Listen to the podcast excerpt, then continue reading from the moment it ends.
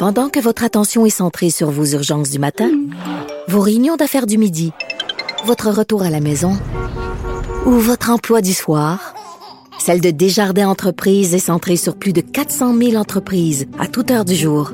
Grâce à notre connaissance des secteurs d'activité et à notre accompagnement spécialisé, nous aidons les entrepreneurs à relever chaque défi pour qu'ils puissent rester centrés sur ce qui compte, le développement de leur entreprise.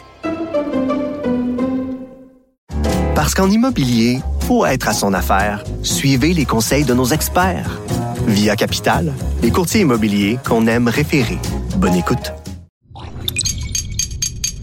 Cube Radio. Cher public, nous vous invitons à prendre place confortablement et à fermer la sonnerie de votre téléphone cellulaire. En cas d'incident, veuillez repérer les sorties de secours les plus près de vous. Bon divertissement. Un, deux, un, deux. OK, c'est bon, on peut y aller. Sophie Durocher. Elle met en scène les arts, la culture et la société pour vous offrir la meilleure représentation radio. Sophie Durocher. Tout un spectacle radiophonique. Bonjour tout le monde, j'espère que vous allez bien écouter aujourd'hui. Bien sûr, beaucoup, beaucoup de gens parlent de ce candidat de la CAQ qui a été menacé et intimidé de la plus horrible des façons, c'est-à-dire dans son intimité. Puis il a tout à fait raison, cet homme-là, M. Lefebvre, de dire euh, j'ai le sentiment d'avoir été violé. C'est qu'il y a des gens qui sont contre sa candidature, qui sont contre ses opinions politiques, qui sont allés manifester devant chez lui. Et ça, vraiment, c'est un non, un gros N-O-N majuscule. Vous ne pouvez pas aller manifester devant la résidence des gens. Et la raison pour laquelle je vous parle de ça aujourd'hui, c'est bien sûr pour dénoncer ce genre d'intimidation, mais c'est pour dire que des fois, dans le milieu culturel, ça se passe. Alors, il y a quelques semaines de ça, dans le Journal de Montréal, Journal de Québec, j'ai écrit une chronique à propos des drag queens où euh, j'exprimais mon indifférence devant le phénomène des drag queens. Il y a beaucoup de gens qui n'ont pas aimé cette chronique. Ils ont parfaitement le droit. On vit en démocratie. Vous avez le droit d'aimer ou de pas aimer ce que j'écris dans le journal. Puis vous savez quoi? Si vous aimez pas ça, ben, il y a mon adresse courriel qui est juste en dessous de mon nom, même en dessous de ma photo. Vous m'écrivez et dans certains des cas, même je vous réponds. Mais il y a un humoriste que je nommerai pas. Aujourd'hui, je le nommerai pas. Peut-être un peu plus tard, je vais le nommer, qui a rien trouvé de plus drôle que de dire, d'encourager les dizaines et les dizaines de milliers de gens qui le suivent sur Internet, sur les médias sociaux, de dire Hey, la gang, on devrait aller manifester devant Sophie Durocher pour lui dire ce qu'on pense de sa chronique. Ben, je m'excuse, mais même si c'est dit sur le ton de l'humour, ça ne se fait pas. Parce que qui sait s'il n'y avait pas eu un tata, un cabochon plus craqué que les autres parmi les gens qui suivent cet humoriste et qui auraient pris cette suggestion-là à la lettre et qui seraient venus, qui sait, frapper à ma porte, manifester devant chez moi, essayer de rentrer chez moi. Ça ne se fait pas, que ce soit dans le domaine de l'humour, que ce soit dans le domaine culturel, que ce soit dans le domaine politique. Vous ne faites pas ça. Vous ne manifestez pas devant chez les gens leur résidence privée. Ça leur appartient. C'est le dernier bastion de leur intimité. Vous ne le faites pas et vous n'encouragez pas les gens, même sur le ton de l'humour, à aller manifester devant leur résidence privée. Un jour, je vais le dire, le nom de cet humoriste. J'attends. La vengeance est un plat qui se mange froid. Quand j'ai vu ça passer il y a quelques semaines, j'ai poussé un trait désespéré. Ben voyons donc. Sophie Durocher. Un savoureux mélange artistique de culture et d'information.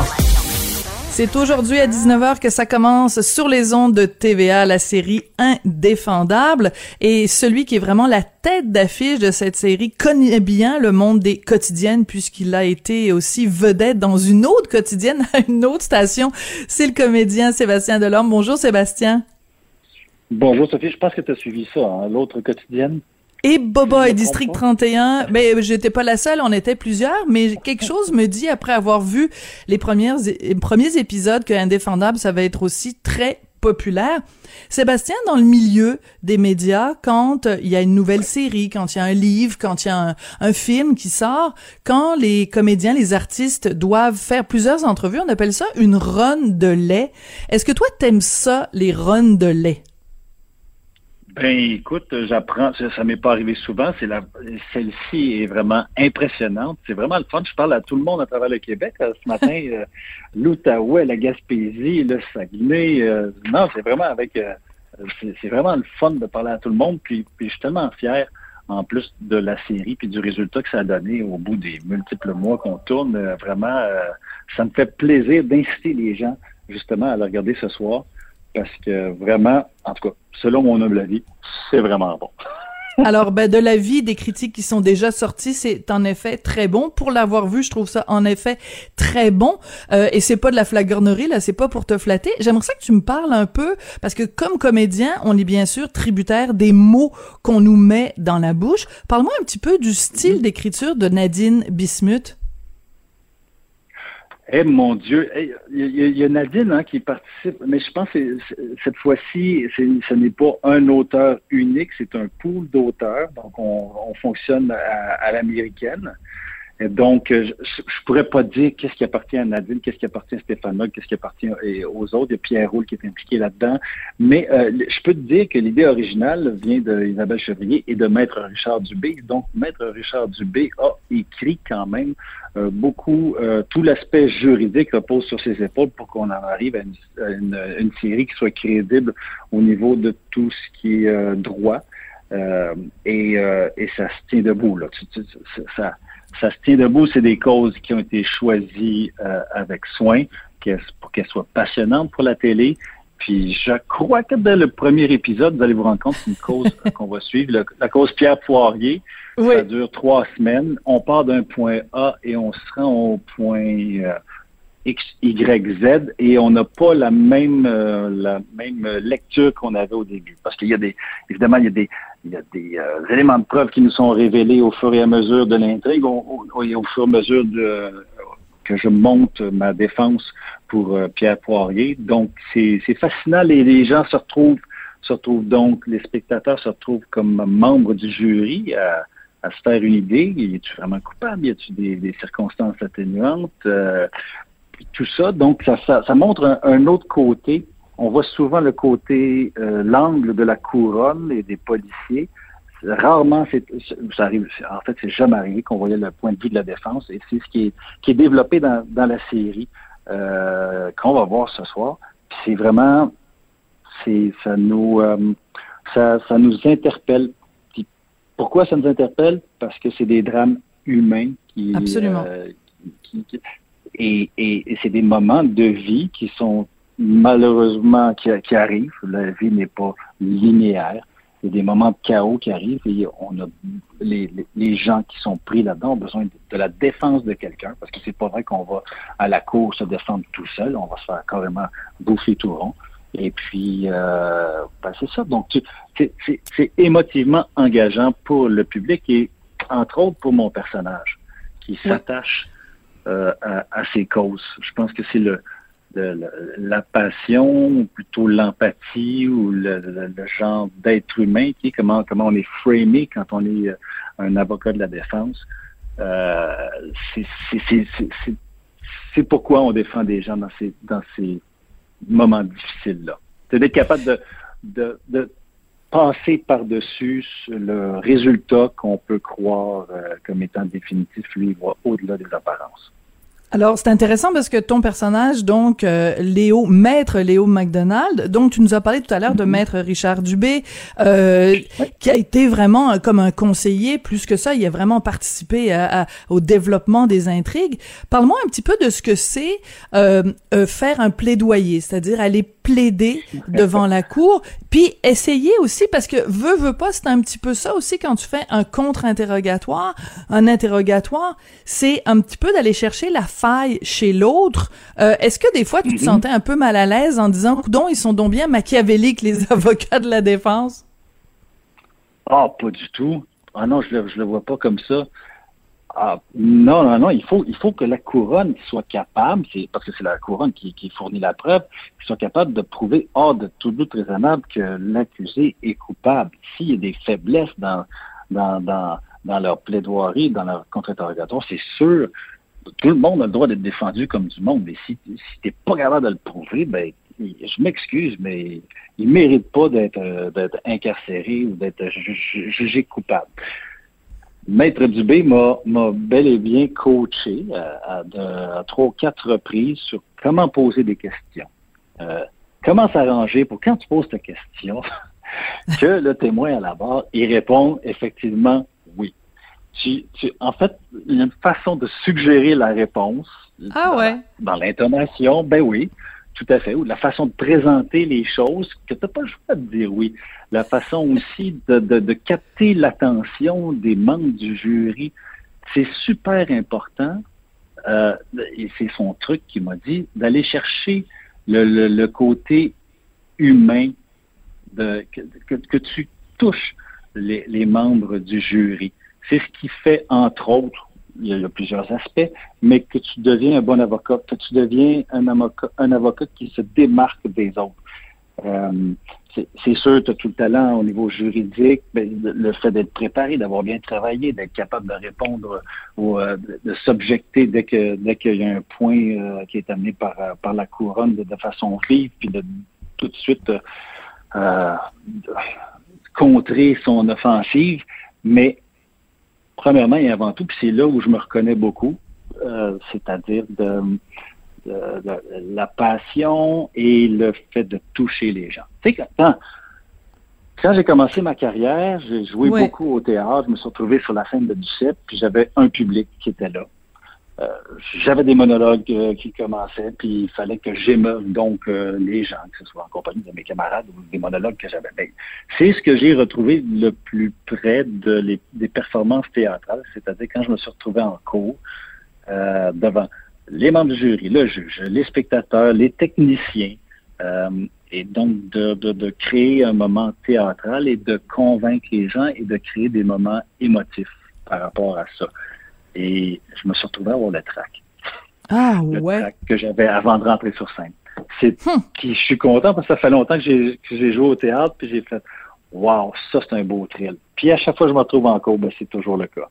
C'est la même chose, mais c'est ça, il y a plein, plein, plein de parallèles à faire justement entre euh, un, un, un, boulot d'avocat qui fait son plaidoyer et un comédien, parce qu'il faut que tu prennes les gens par le revers de la veste et que tu les convainques. Euh, C'est intéressant que tu parles de tes, de tes débuts parce que dans le Journal de Montréal, Journal de Québec, dans le cahier Week-end, ils font mm-hmm. euh, euh, régulièrement chaque semaine, en fait, euh, ils revisitent la carrière de quelqu'un en cinq photos. Et la première mm-hmm. photo qu'ils ont mis de toi pour rappeler tes débuts, même si c'était pas exactement tes tout débuts, c'était quand tu jouais le fils du boss dans Gaz Bar Blues, un film fabuleux de Louis Bélanger. Quand tu repenses à ce film-là, ça, ça, c'est quoi les souvenirs qui te qui te reviennent? Je me souviens d'avoir fumé des cigarettes non-stop pendant de multiples scènes. C'était une autre époque, euh, évidemment, euh, on était dans les... Euh, c'est le moment de la chute du mur de Berlin, hein, puis j'avais la chance d'interpréter donc l'alter ego de, de Louis Bélanger, et qui d'ailleurs travaillait dans Gaz Bar. C'est vraiment une histoire de famille. Absolument. il était parti, et Louis était parti avec une enregistreuse sonore, puis avec son appareil photo. Puis quand le mur de, Berlin euh, était tombé, il, était, il s'était rendu là sur place justement pour assister à ce moment historique-là. Et d'ailleurs, il y avait des photos dans le film et des enregistrements de, quand, quand, Louis était allé. C'était... Euh, ouais, écoute, j'ai pas fait beaucoup de cinéma, mais ce rôle-là, écoute, euh, c'est un moment spécial. Puis euh, au lancement de, de TVA, je, me, je suis tombé sur le euh, Anna et Arnaud, c'est ça? Oui, titre? oui, oui, tout à fait. Réalisé, réalisé par Louis, puis j'ai fait, juste dans la bande-annonce, j'ai fait, je reconnais le style ou l'humanité de, de Louis à travers la, la bande-annonce. Sébastien, tu viens de nous dire que tu n'as pas joué souvent au cinéma. Rapidement, est-ce que c'est quelque chose qui te manque? Est-ce que c'est un appel du pied? Est-ce que tu es en train de, de lancer ça dans l'univers en espérant qu'il y a des, des, réalisateurs qui écoutent Cube Radio en ce moment puis qui vont dire Hey, tiens, c'est vrai, Sébastien, ça fait longtemps qu'on l'a pas vu au cinéma? Tu sais quoi, Sophie? Je ne sais pas si on décide vraiment de notre carrière. Ben, en fait, je te dirais que non. je me laisse surprendre par la vie. Euh, puis là, c'est de la quotidienne. Puis quand je vais être en vacances, au bout de ces multiples mois de, vacances, je pense pas que je vais accepter un rôle au cinéma pour aller travailler encore plus. Je pense, je pense que je vais en profiter. tu vas aller à Punta Cana ou euh, en Gaspésie pour te ah. reposer. Tu te mettras pas à te réveiller à 5 heures du matin pour aller tourner dans un film. Mais là, le problème que j'ai, c'est que je suis tellement habitué de me lever à cette heure-là que inévitablement les yeux ouvrent à 5 heures. C'est très bon. Sébastien, merci beaucoup. Ça a été vraiment un très, très grand plaisir euh, de te parler. Puis écoute, c'est très drôle parce que à Cube Radio, on a une équipe de recherche. C'est tous très, très jeunes. Puis ils étaient tous et toutes, surtout des filles, très énervés à l'idée euh, que je te parle et que je parle à, Poupou, qui est maintenant rendu maître McDonald. C'est vraiment un plaisir de te parler. Puis on rappelle qu'Indéfendable, ben, ça commence euh, aujourd'hui à 19h sur les ondes de TVA. Merci beaucoup, Sébastien. Merci, Sophie. Qu'elle soit en avant ou en arrière-scène, Sophie Durocher reste toujours Sophie Durocher. Le, le commentaire de Steve Fortin, des positions pas comme les autres. Steve Fortin, chroniqueur, blogueur au Journal de Montréal, Journal de Québec, qui a envie aujourd'hui de nous parler d'un documentaire sur les jeunes et le vote. Bonjour, Steve. Ben, salut, comment ça va? Ben, moi, ça va très bien. Oui. Oui, je voulais parler de ça. Euh, trouve que c'est important de, revenir sur ce petit documentaire-là. Euh, il y a quelque chose, euh, il y a quelque chose là-dedans qui, qui m'a euh, qui m'a frappé quand j'ai quand j'ai lu là-dessus dans deux sources différentes, le Devoir et puis ensuite dans Urbania. Alors, ça s'intitule Au-delà du vote. On va écouter, si tu le veux bien, la bande-annonce pour nous donner un petit peu une, une, saveur, savoir à quoi, c'est quoi, qu'est-ce que ça goûte ce documentaire-là? Oui qu'est-ce que les électeurs et les électrices attendent d'une campagne électorale? C'est pas juste aller voter une fois ou quatre ans. Euh, les gens, ils veulent s'impliquer davantage. La pratique de l'engagement peut réellement transformer l'individu pour le mieux. Pour moi, c'est comme la meilleure vie, là. On s'entend, là? Une des choses les plus intenses que j'ai faites de toute ma vie.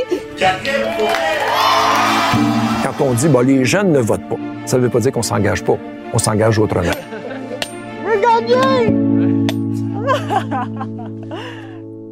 Steve, est-ce qu'on répond à la question fondamentale? Comment se fait-il que chez les jeunes, supposément bien engagés, euh, le taux de vote chaque année, à chaque élection, est absolument désespérant? Est-ce qu'on répond à cette question-là?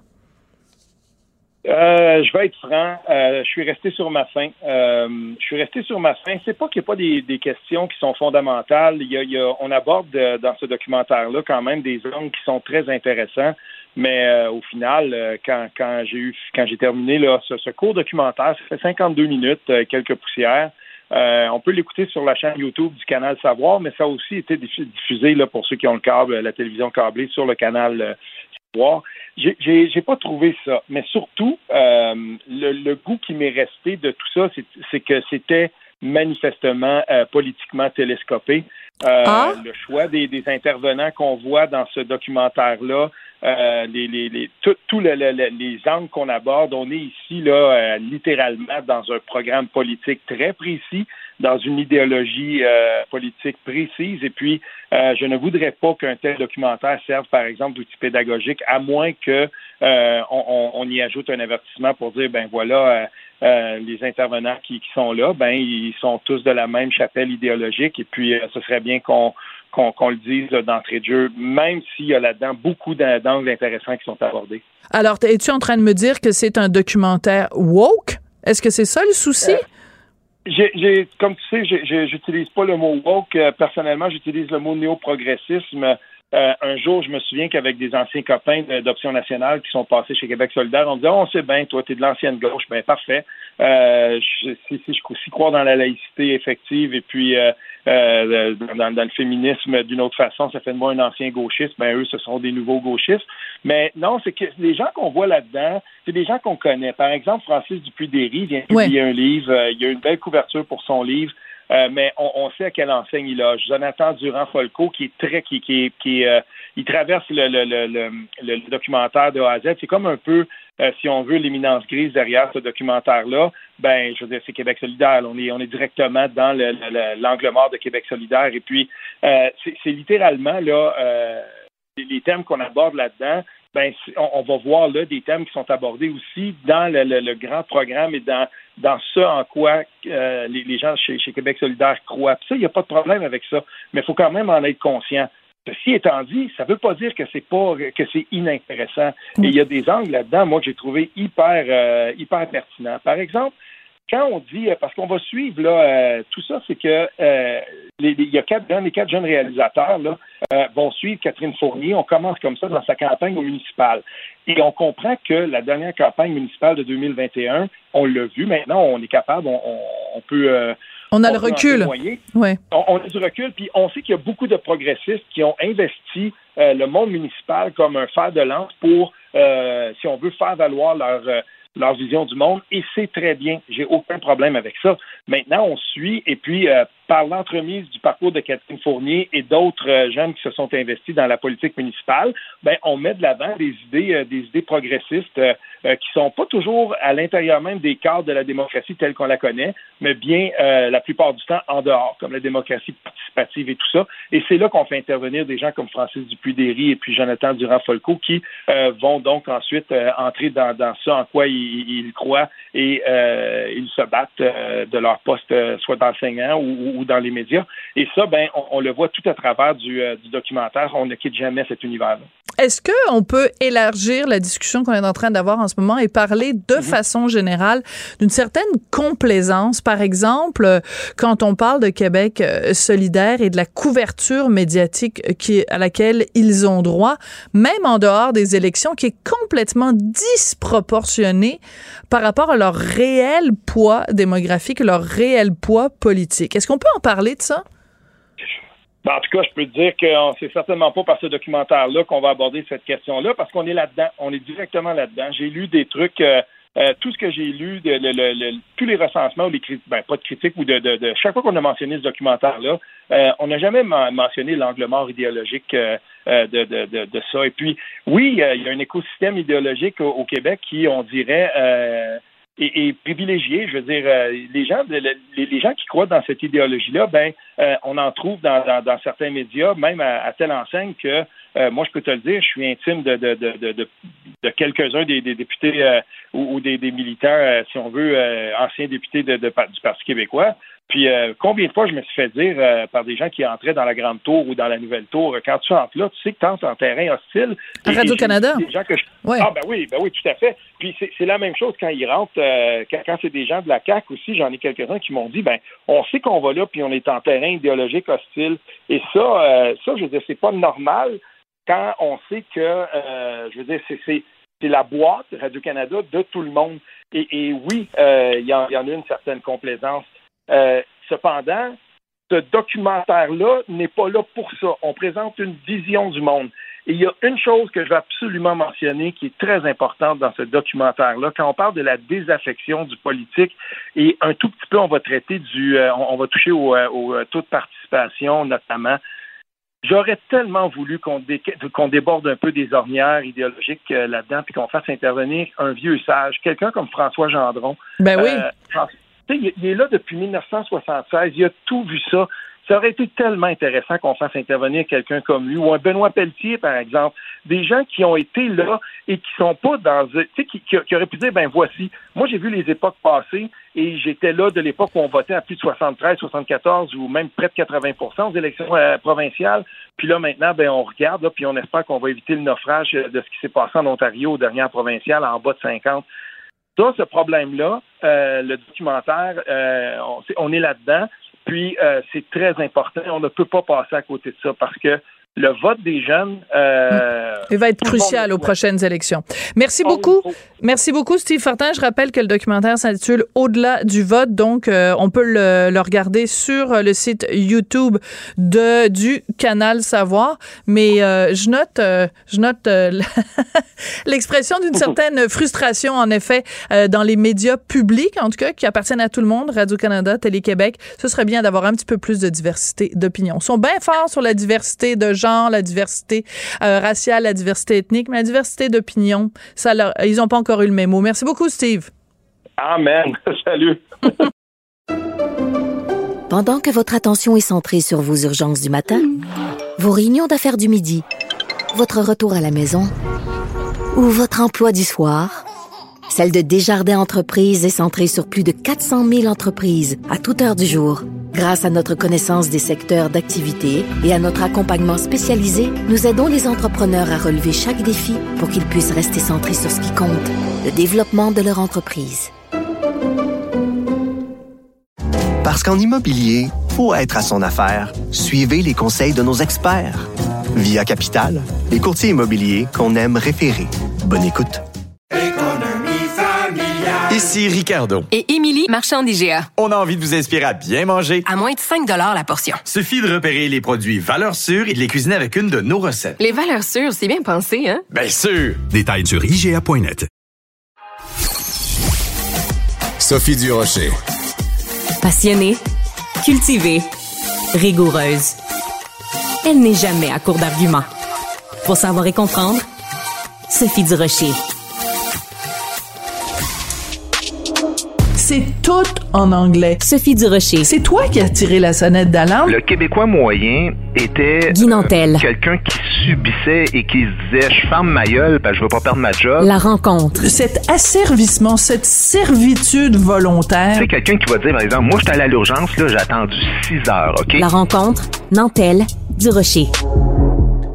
Québec solidaire euh, a plein de bonnes idées. propose d'offrir aux immigrants des billets culture 200 dollars que les immigrants vont pouvoir dépenser pour euh, aller voir des spectacles, acheter des livres. Est-ce que c'est une bonne idée, Guinantel, ou pas? Ah, écoute, euh, une de plus euh, dans le sac de Québec solidaire. Je, suis désolé, j'avais fini la semaine en parlant euh, contre Québec solidaire, puis je vais commencer la semaine de la même manière. ils sont, écoute, premièrement, déjà, là, juste comment l'article commence, Gabriel Nadeau-Dubois qui dit on mérite un gouvernement qui voit l'immigration comme une richesse. Cette espèce de, de mantra-là qu'on entend sans arrêt, je suis plus capable. Il n'y a rien qui est purement une richesse ou qui est un, purement un désavantage dans la vie tout est une question de dosage. À moins de quelques exceptions d'individus qui sont contre l'immigration, il n'y a personne qui prône de fermer les portes à l'immigration. Ce qu'on veut, c'est d'avoir une immigration qui est équilibrée avec notre capacité d'intégration. Voilà.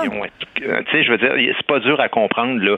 Quand on fait juste répéter, ah, c'est une richesse, comme s'il n'y avait aucun impact par rapport à l'immigration, par rapport à, la langue française ou à toutes sortes d'autres problèmes qu'on a vus par rapport aux pénuries d'enseignants ou euh, de, de, logements ou de médecins ou tout. Alors, si on en rend, tu sais, quand on, on dit qu'on en rentre 70 000 de plus, ben 70 000 euh, par année, pardon. Euh, c'est pas que 70 000. Hein. On parle jamais du 30 000 qui rentrent au chemin Roxham qui sont pas comptabilisés dans 70 000. On parle pas du 117 000 immigrants temporaires qui sont rentrés en 2021. 177 000. Ça, euh, pour faire un comparatif, en 2016, c'était 12 000 les immigrants temporaires. Là, c'est 177 000. Et la plupart ne parlent pas français là-dedans.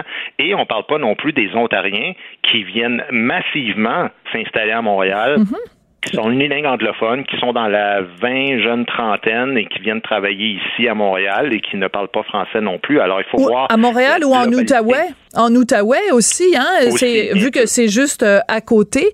Et euh, ça, euh, ça commence à poser certains problèmes parce que justement, ils ça les intéresse pas de parler français. Donc, il y a toute une, une, une, partie de la région qui est en train de devenir, non, même pas bilingue, mais anglophone. Donc, oui, c'est un problème. Je suis sur, moi, je suis sur le plateau Mont-Royal. Je suis au cœur du centre culturel francophone de la métropole traditionnelle, là, tu sais, le, plateau de Michel Tremblay, là. Je te jure que tu te promènes ici dans les rues, au moins 50% des gens parlent anglais maintenant. Là. Promène-toi au Parc La Fontaine, promène-toi au Mont-Royal. C'est pas une exagération, là. Je vous assure que c'est vrai. Alors, faisons pas semblant que cette réalité-là n'existe pas. Bon, pour revenir à son histoire de biais, mais lui, il dit c'est sûr, ce qu'on souhaite, il dit notre objectif, c'est que c'est que les nouveaux arrivants aillent au théâtre, voir des concerts, des spectacles, des expositions de toutes sortes. Et comme ça, ils vont s'intégrer à la culture québécoise. Ils suivent des cours en ce moment qui leur sont offerts. Ils ne Ils les suivent pas tous, mais c'est des cours d'une dizaine de semaines.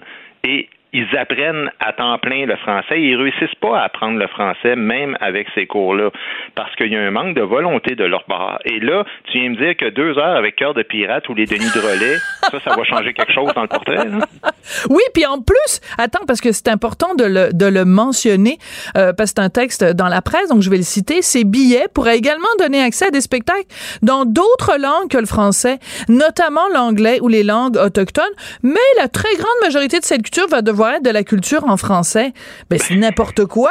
C'est n'importe quoi. Alors, dans le fond, ce que ça veut dire, c'est l'important, c'est, c'est d'avoir un artiste québécois, peu importe ce qu'il fait. Euh, déjà, si ça avait un impact, au moins, ce que tu dis est tout à fait exact, c'est au moins arrange-toi. Si Pour que ce soit en français. chose. Mais même s'il allait voir des artistes francophones, premièrement, s'il va voir des chanteurs francophones, euh, ils vont se rendre compte que la moitié euh, de leurs chansons sont rendues en anglais. Absolument. Euh, non, mais c'est vrai. hein, je veux dire, il faut pas se le cacher qu'il y en a. J'exagère en disant moitié, mais il y en a beaucoup qui chantent anglais, français, franglais dans dans la même tune. Donc, c'est une c'est une chose. Mais deuxièmement, ça aura absolument aucun impact. Mais là, c'est une partie des 370 millions qu'ils veulent mettre par rapport à ça. C'est énormément d'argent. Euh, je suis désolé de le dire, mais tu sais, il y a aussi beaucoup de Québécois qui sont pauvres. Euh, quand je dis Québécois, euh, blancs, francophones, de souche traditionnelle, appelle- appelle-les comme tu veux. Là. Eux autres, filles aimeraient ça avoir accès à la culture québécoise. Là. Et là, euh, mais, mais, mais tu as tout à fait raison, puis ça nous amène sur un autre sujet qui est relié, pas relié, c'est que moi, évidemment, comme journaliste, qu'est-ce que tu veux, je te dis, je suis chroniqueuse culturelle, et je reçois des, des, des billets, des invitations pour des spectacles et- gratuits. Mais ça m'arrive de temps en temps de sortir mon portefeuille, évidemment, pour acheter des billets. Je n'en reviens pas à quel point ça coûte cher. Comment est-ce qu'on peut commencer d'abord par rendre la culture plus accessible à tout le monde avant de dire bon ben euh, toi tu viens d'arriver on te donne 200 dollars 200 dollars c'est quand même beaucoup d'argent mais tu vas pas très Ben loin avec ça aujourd'hui.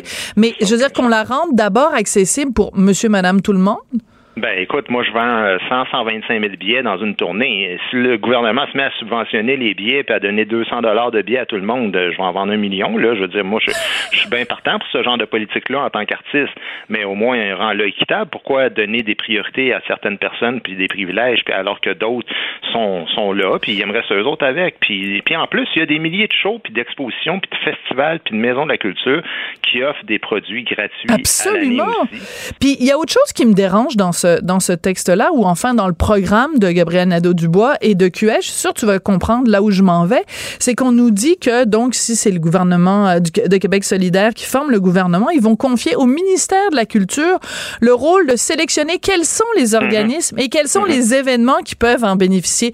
Penses-tu que Québec solidaire va donner 200 dollars à des artistes qui vont qui vont aller voir un spectacle de Guy Nantel, t'es le Belzébuth, t'es le diable incarné.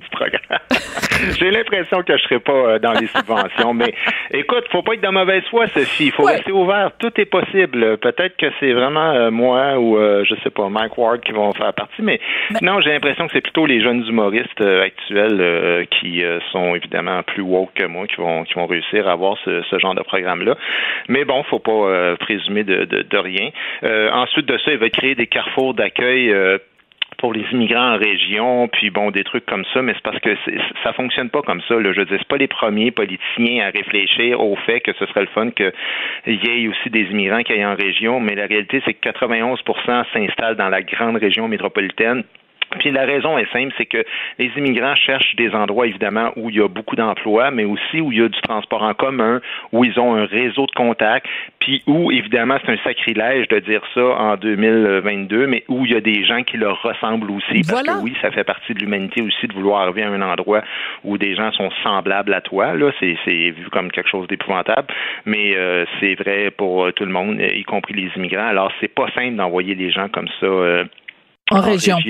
Mais- non, absolument pas. Mais, mais ce qui Euh, est que pas intéressant. aussi, ouais, phrase attends, juste deux secondes. Juste deux secondes, euh, Guy, avant qu'on continue sur le sujet, c'est que ce qui, est, ce qui est contradictoire de la part de Québec solidaire, c'est que d'un côté, ils disent, oh, il y a trop de bureaucratie en ce moment, donc nous, on diminuerait la démocratie, la, la bureaucratie pour qu'ils s'intègrent mieux. Puis en même temps, ils disent du même souffle, euh, nous, on hausserait les seuils d'immigration à 85 000. Donc, ils disaient, on va, on va simplifier la bureaucratie, mais on va en rajouter 35 000 de plus qu'il y en a en ce moment. Ben, 35 000 de plus, je m'excuse, ça prend de la bureaucratie.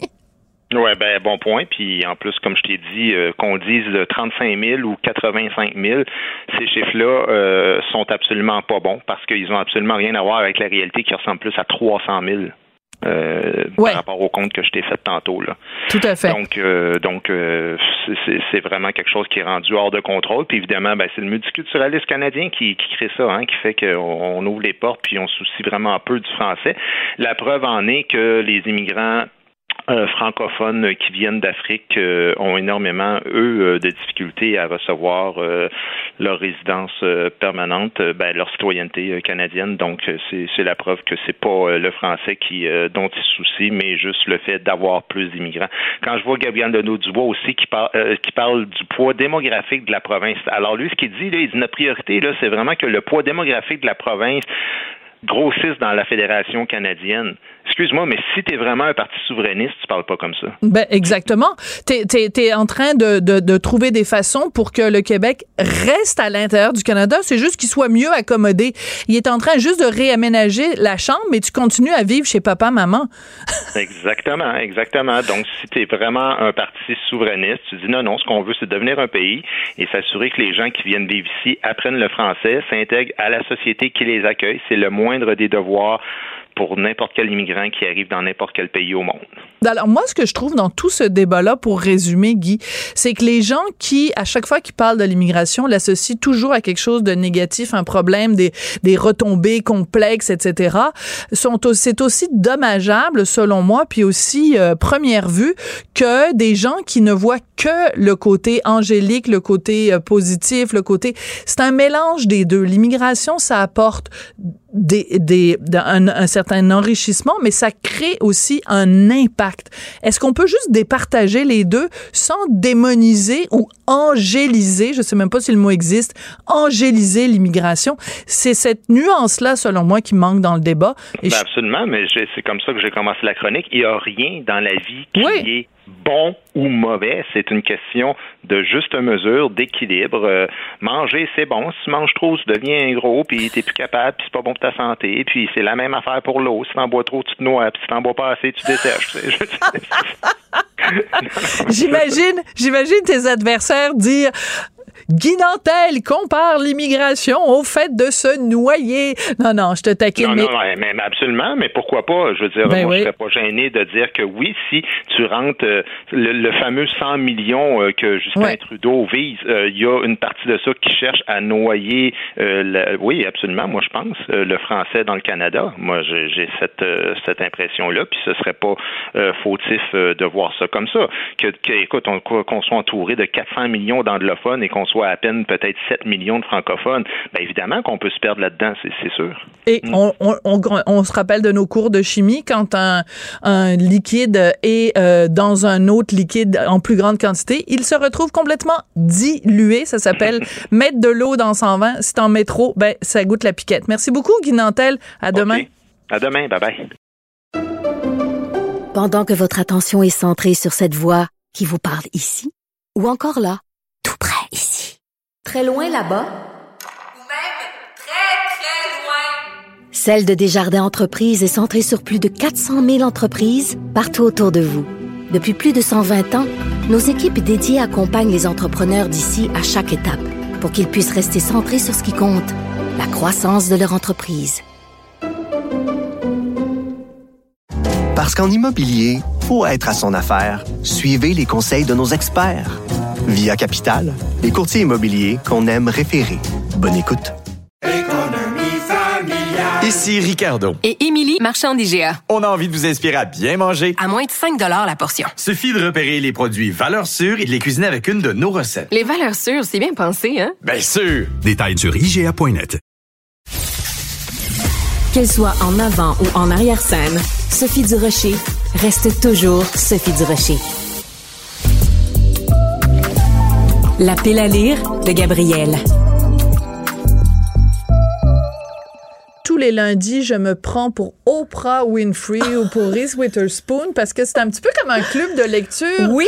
Avec ma nouvelle amie Gabrielle Caron, la pile à lire de Gabrielle. Vous la connaissez bien sûr comme humoriste, animatrice du balado J'ai fait un humain, mais aussi ambassadrice de Cube Livre. Alors tous les lundis, tu viens nous parler de livres.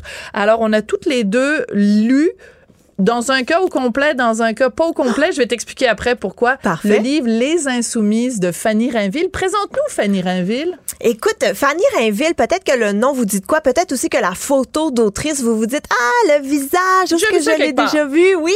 Donc euh, elle est comédienne et scénariste. On a pu la voir entre autres dans euh, L'heure bleue. C'est son premier roman euh, publié chez Libre Expression. Et ce qui est intéressant de Fanny, mis à part son travail de scénariste et de comédienne, mais elle est aussi accompagnante à la naissance. Donc elle connaît très très très très bien euh, les accouchements, les maisons de naissance, euh, les grossesses, les bébés, tout cet univers.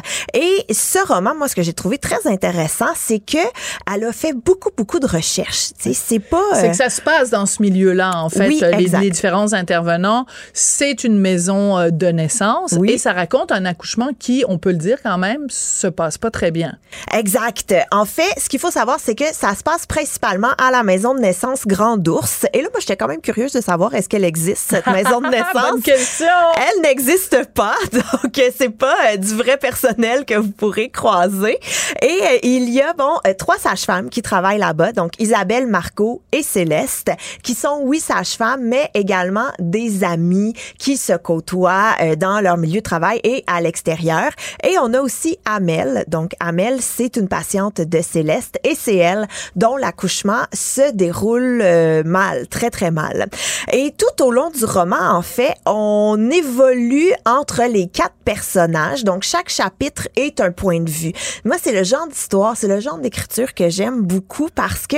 De type choral, on entend vraiment la voix individuelle de chacun des, des chacune des personnages. Exact. On en apprend petit peu par petit peu. On avance toujours à pas de fourmi dans toutes les directions et ça nous permet vraiment d'avoir ben, la photo complète, si on veut, puis de mieux comprendre les personnages. Parce que évidemment, on est dans le présent, mais on va aussi dans le passé. Pourquoi Amel a immigré au Québec?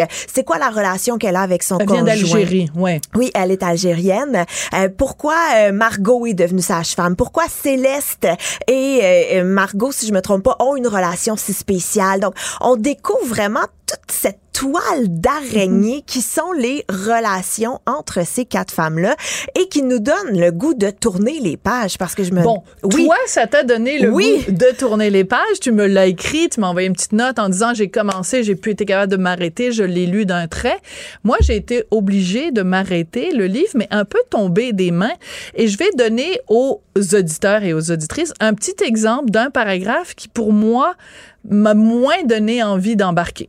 Margot file à vive l'allure sur la piste cyclable qui longe la rivière Richelieu. En roulant, elle se dit qu'elle a bien fait de choisir son nouveau kit de vélo violet plutôt que fu- fuchsia. Il va mieux traverser les années. En plus, ça fit avec son casque. C'est important le look en vélo et Margot, quand elle s'embarque sur sa selle, s'assure de ne jamais avoir l'air d'une amatrice quand c'est écrit descriptif puis qu'on nous raconte à un moment donné elle rentre dans un café puis on nous dit c'est un café qui fait aussi boutique et il faut qu'elle se rappelle de racheter du café avant de sortir. Je me dis trop d'informations Ben non, moi c'est ce que j'ai. c'est ce que t'aimes adoré. Bon, ben, tu vois, c'est pour ça que je t'aime, Gabrielle, parce qu'on pense pas pareil. Toi, ce genre de détails-là, très descriptif, tu aimes ce style Ben, c'est que tout de suite, ça me donne une image. Tout de suite, je comprends on a quel genre de personne. Et comme tu donnais l'exemple de elle rentre dans le café, ah oui, faut pas que j'oublie. Moi, je suis de même aussi.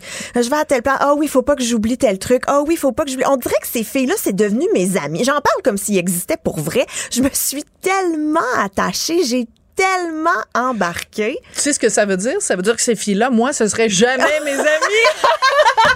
C'est peut-être simplement ça que ça veut dire. Mais je comprends ce que tu veux dire.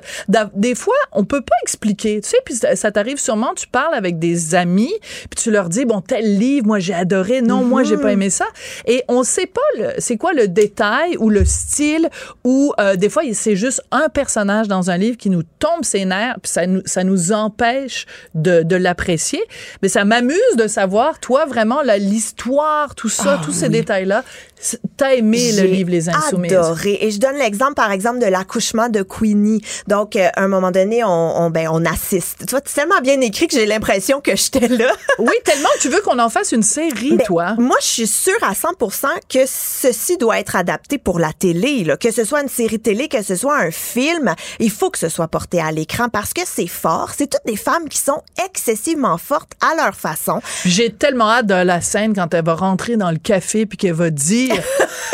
il faut absolument pas que j'oublie de m'acheter du café avant de sortir. Je sens que ça va être un moment fort dans le film. Non, mais je suis déçue que tu te sois pas rendue jusqu'à la fin parce qu'écoute, Sophie, la fin, là, ça m'a pris deux jours m'en remettre. Elle Mais après la chronique, c'est sûr que je vais continuer. C'est aussi parce que j'ai pas le temps de lire Oui. tous les livres.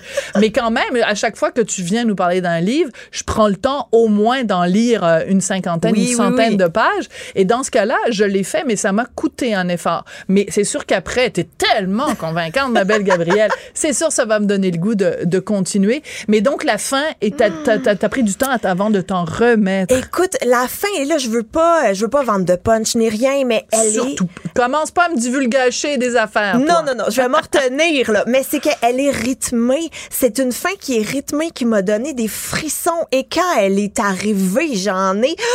J'ai parlé toute seule. J'ai parlé toute seule en lisant les dernières phrases du livre. J'étais... Ça m'a bouleversée, ça m'a chaviré et ça on sait que c'est un très très beau roman et j'ai très hâte de lire la ben je sais pas si c'est la suite mais si Fanny Rainville écrit un autre roman, je vais être la première à me bousculer en librairie pour aller le chercher. Je suis sous le charme de cette nouvelle autrice. Bon, ben écoute, toi, tu lui donnes un 10 sur 10. Moi, je réserve évidemment mon jugement euh, à l'avoir lu au complet. Mais pour l'instant, je dirais que ce serait un, un 4 sur 10. Mais je sens qu'au fil de, des semaines, parce que tu vas être avec nous chaque semaine, il va y avoir des cas où on va tous les deux donner des 10 sur 10 Oui. ou alors des pouces Des zéros. J'ai comme l'impression. Alors, vous pouvez retrouver toujours les recommandations de Gabriel sur le site de Cube Livre. Merci beaucoup. Je voudrais remercier aussi Marianne Bessette à la recherche, Charlie Marchand à la mise en onde et à la réalisation. Au revoir. À tout bientôt. Découvrez la plateforme cubelivre.ca, une boutique en ligne accessible, pratique et inspirante qui accueille les auteurs de la francophonie. Laissez-vous séduire par son expérience de magasinage en ligne et recevez vos livres rapidement dans le confort de votre maison, partout au Québec. Livraison gratuite à partir de 39 Cube Livre. Cube Radio.